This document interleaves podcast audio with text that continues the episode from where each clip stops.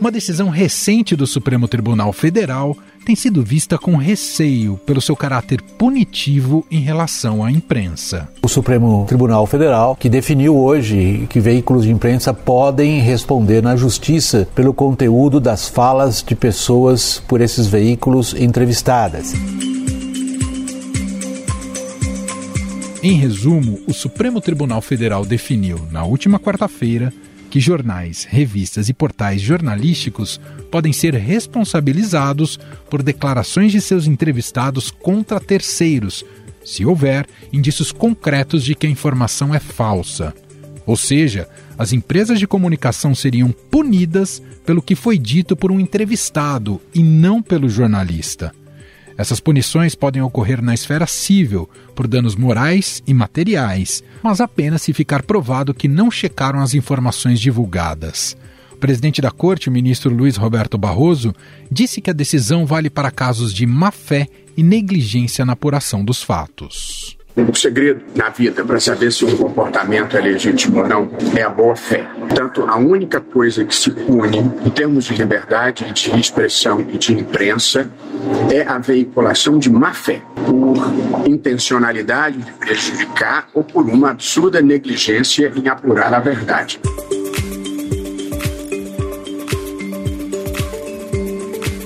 Pela tese aprovada pelo Supremo, o princípio constitucional da liberdade de imprensa impede a censura prévia de conteúdos publicados. Contudo, se o entrevistado acusar falsamente outra pessoa, a publicação poderá ser responsabilizada judicialmente. Segundo Barroso, a única restrição à liberdade de expressão é a atuação mal intencionada de veicular informações falsas. A votação terá como foco um caso ocorrido em 1995, mas a decisão vai nortear julgamentos futuros. Teses foram apresentadas pelos magistrados em agosto, mas não houve consenso.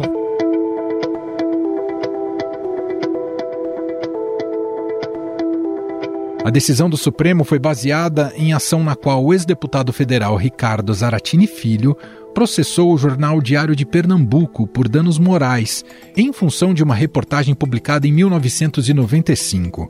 Na matéria jornalística, o político pernambucano Vandenkolk Vanderlei afirmou que Zaratini, morto em 2017, foi responsável pelo atentado à bomba no aeroporto de Recife em 1966 durante a ditadura militar. Ao recorrer à justiça, a defesa de Ricardo Zaratini disse que Vandenkolk fez acusações falsas e a divulgação da entrevista gerou grave dano à sua honra. Segundo ele, o jornal reproduziu a afirmação falsa contra ele e o apresentou à opinião pública como criminoso. Mas como julgar que houve má fé ou intenção de quem escreveu uma matéria?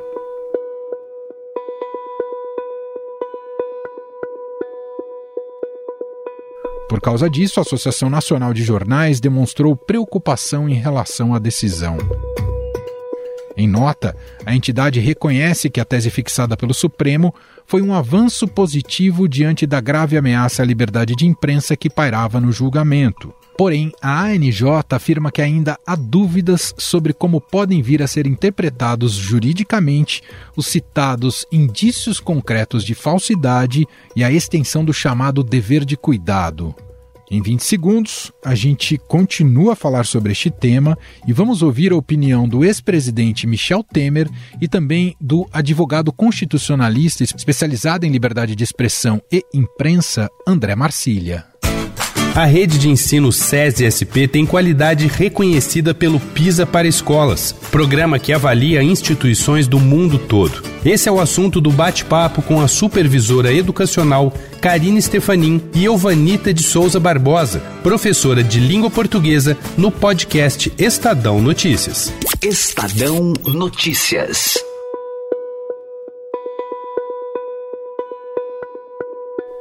Segundo o Supremo Tribunal Federal, se ficar comprovado que os veículos divulgaram informações injuriosas, difamantes, caluniosas ou mentirosas, o conteúdo poderá ser removido por ordem judicial.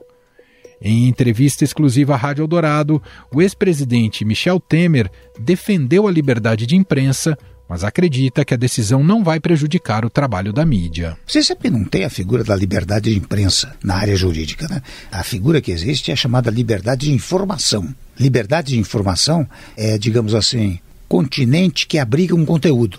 O conteúdo é a liberdade de imprensa. Por que, que é importante a liberdade de imprensa? Porque ela é quem mais informa. E o direito à informação é um direito do povo brasileiro. Por isso que a liberdade de imprensa é importante. Se me permite, não é por causa dos jornalistas, do dono da empresa de comunicação. É em função de um direito do povo brasileiro que é ser devidamente informado. Por isso ela deve ser ampla e enorme. Né? Você tem o chamado direito de resposta. O que é o direito de resposta? É para completar a informação. Ela deve ser a mais ampla possível, digo eu, porque no sistema normativo existem meios e modos. Se você for injuriado, caluniado, ou difamado, você tem não só ação penal, como tem ação até por dano à imagem. Uma ação que vai buscar indenização pelo dano à sua imagem. Portanto, a normatividade atual está muito perfeita. Agora, eu não li o acórdão, mas eu percebi que, na verdade, é preciso que haja comprovação de um certo dolo. Quer dizer, a imprensa publicou de propósito. Não é porque ela publica uma informação que depois se declara falsa. É porque ela publica uma informação sabedora, portanto, não culposamente, mas dolosamente, de que aquilo é falso. E, portanto, é para dar uma informação falsa. Mas acho que até aí não prejudica muito, porque convenhamos, se também a imprensa de propósito publica uma notícia que sabe que é falsa, o nosso sistema é um sistema de responsabilidade, ou seja, todos respondem pelos seus atos. Eu acho que não precisaria fazer isso, mas se fizeram, também não vai reduzir a liberdade de informação.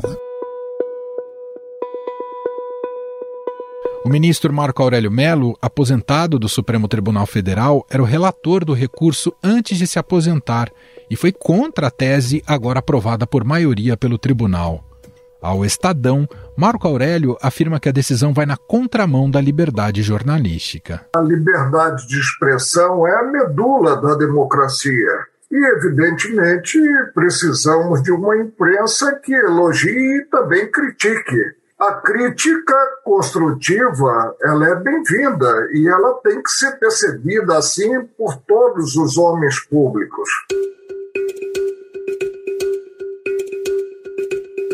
Para muitos juristas, a decisão poderá gerar uma autocensura, já que as declarações são do entrevistado e não do veículo de imprensa. Entanto, não há mais espaço para revisão do julgamento. Os recursos no STF estão esgotados. A decisão poderia ser contestada em uma ação de constitucionalidade, mas o próprio Supremo Tribunal Federal ficaria encarregado de analisar o processo. Uma alternativa poderia ser o Congresso Nacional, com a edição de legislação para regulamentar o tema. Afinal, a decisão é uma forma de intimidação ao trabalho da imprensa? O que isso pode mudar para o jornalismo brasileiro? Sobre este assunto, vamos conversar com o advogado constitucionalista, especializado em liberdade de expressão e imprensa, André Marcília. Olá, André, seja muito bem-vindo aqui. Olá, Emanuel, tudo bem? Cumprimento você, seus ouvintes. Prazer estar aqui contigo.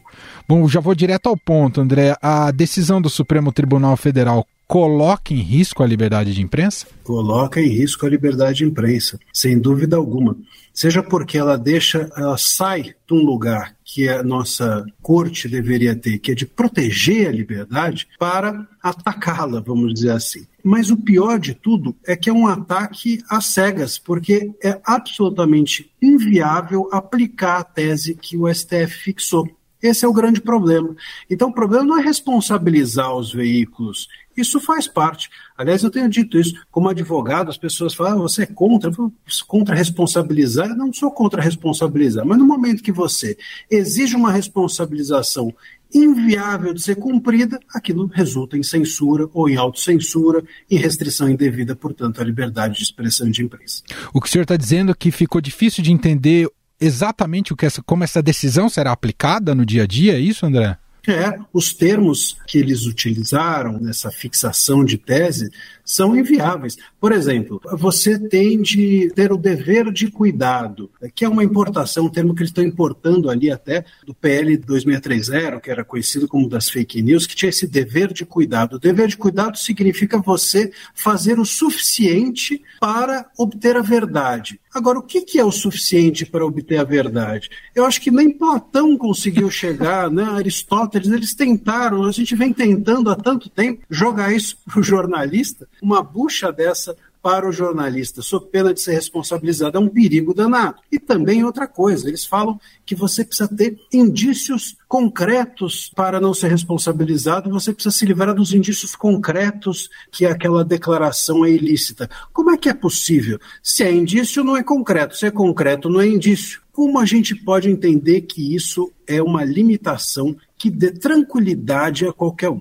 E o que explica, então, uma decisão que é tão abstrata assim, com potencial de gerar danos consideráveis para a liberdade de imprensa, doutor? Olha, Manuel, eu entendo que, na verdade, até essa, essa decisão, ela foi uma, digamos assim, puxada, nessa, né? foi uma divergência puxada de um voto contrário que tinha sido dado em sentido oposto pelo ministro Marco Aurélio. Essa divergência foi puxada pelo ministro Alexandre de Moraes. E um pouco o que ele fez nessa decisão foi o que ele já vinha fazendo em relação às plataformas. As redes sociais vinham mais ou menos sendo tratadas assim. Se o conteúdo do usuário é ilícito, a plataforma pode ou deve ser responsabilizada. E ele fez uma analogia. Bom, então se a plataforma, eu trato o usuário como ilícito, a plataforma se responsabiliza, se o entrevistado fala o ilícito, o veículo se responsabiliza. Só que plataforma não é imprensa, imprensa não é plataforma, entrevistado não é usuário, os direitos envolvidos são totalmente diferentes. A imprensa ela tem um papel absolutamente diferente. Vou dar um exemplo, Emanuel. Quando você eh, se manifesta nas redes sociais, você está exercendo uma garantia constitucional da liberdade de expressão, mas esse é um direito seu, individual, o direito de você dizer. A imprensa, ela tem um direito que é diferente. Você tem o direito de quem diz, mas tem o direito coletivo da sociedade, que é quem recebe a informação. Isso é totalmente diferente e precisa ser respeitado. A gente tem, por exemplo, na imprensa, a gente não pode esquecer disso, a imprensa tem o poder e tem o dever até mesmo de centralizar o debate público, tem o dever de pautar os temas nacionais de relevância. A gente não pode considerar, portanto, a imprensa como rede social, rede social como imprensa, fazer, botar tudo no mesmo balaio e dizer que eles que se virem para buscar aí, descobrir se aquela fala é ou não ilícita, aquela declaração é ou não falsa. Pegando exemplos ao concreto, exemplo concreto da história do jornalismo brasileiro, uma entrevista como a do Pedro Collor, sob essa nova tese, ela estaria em risco, doutor? Estaria, estaria totalmente em risco.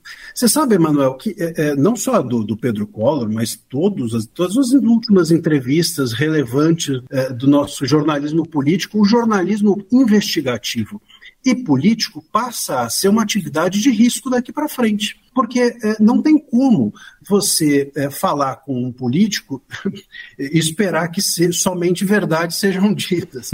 Não tem como você fazer uma investigação e acreditar que tudo que vai ser desenhado ali naquela investigação é algo incontestável. Bom, isso seria o que tá, a gente está à beira de entender que o jornalismo não deve ser apenas uma versão oficial dos fatos, tudo que é investigação, tudo que é política, tudo que é controverso, tudo que é polêmico teria de ser arriscado, passaria a ser arriscado e, com certeza, evitado pelos publishers, pelos editores, para que o veículo não corra risco.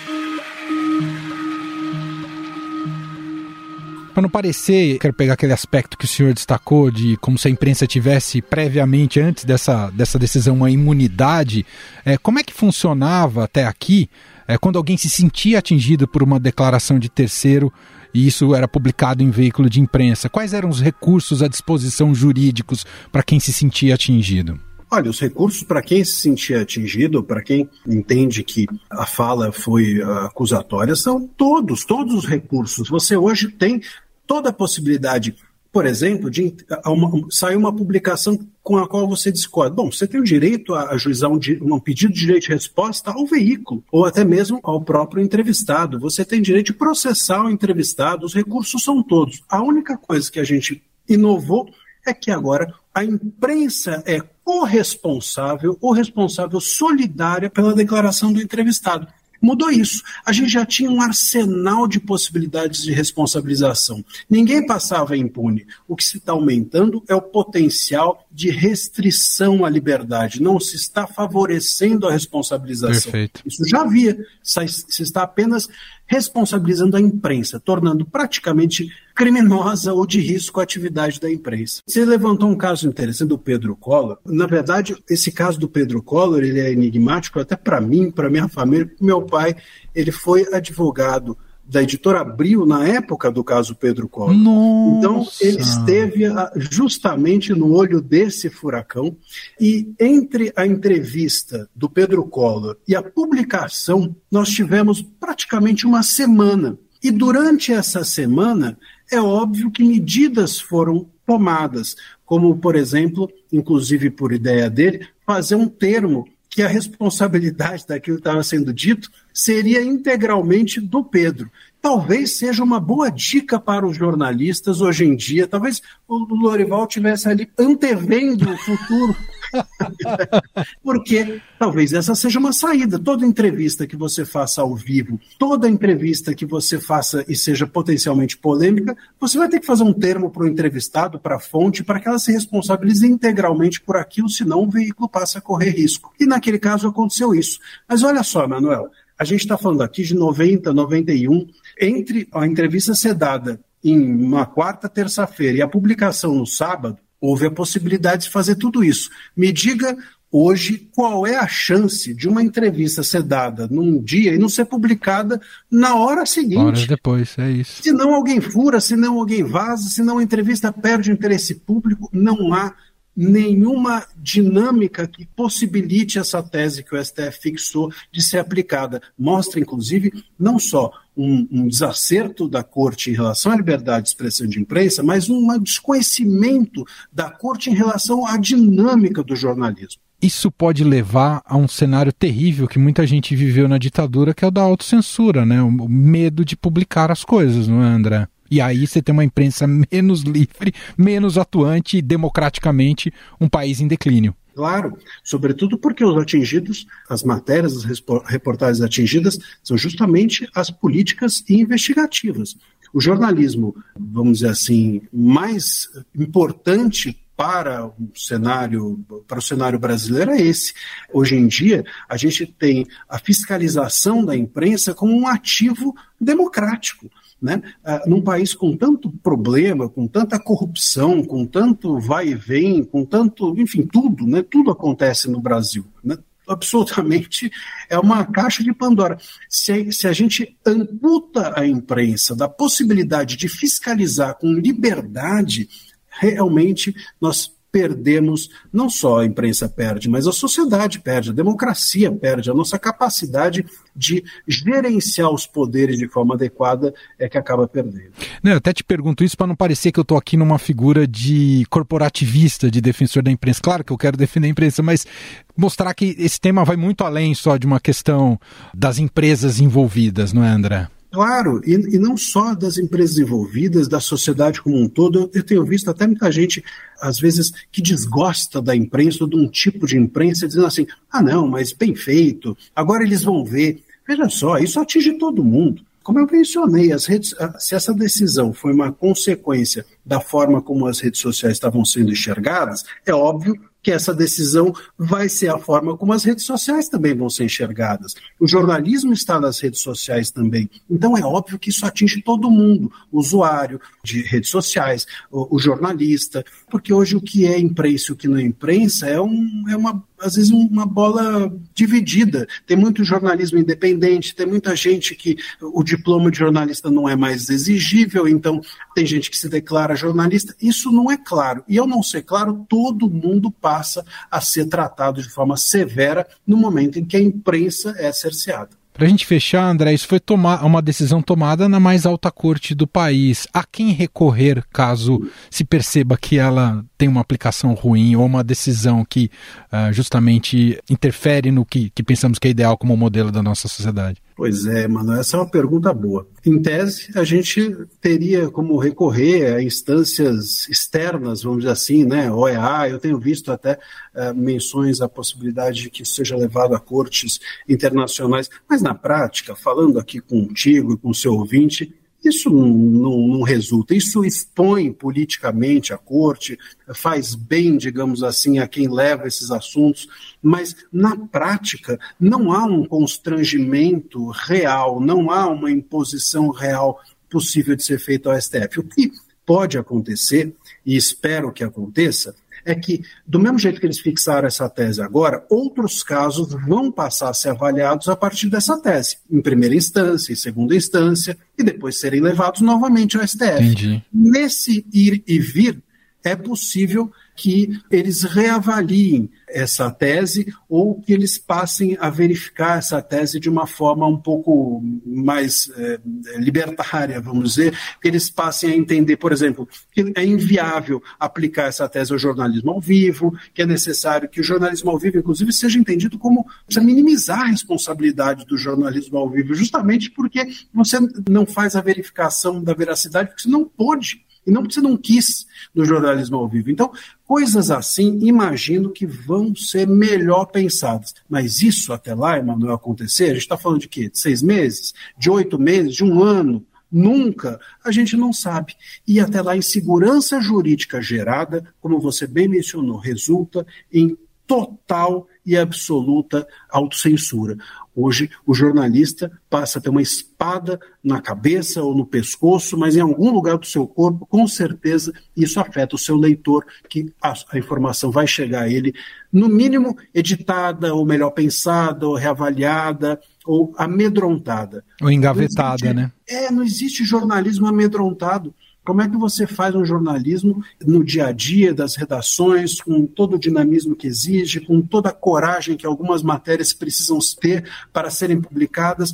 O jornalismo amedrontado é um jornalismo menor, é um jornalismo menos democrático. Muito bem. Nós ouvimos aqui André Marcília, advogado constitucionalista especializado em liberdade de expressão e imprensa, gentilmente aqui atendendo a nossa reportagem.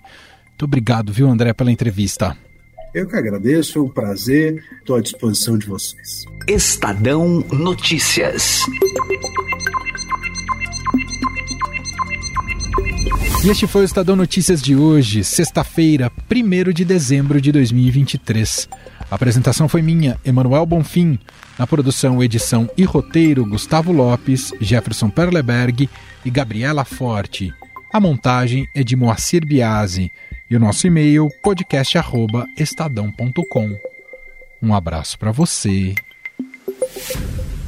e até mais.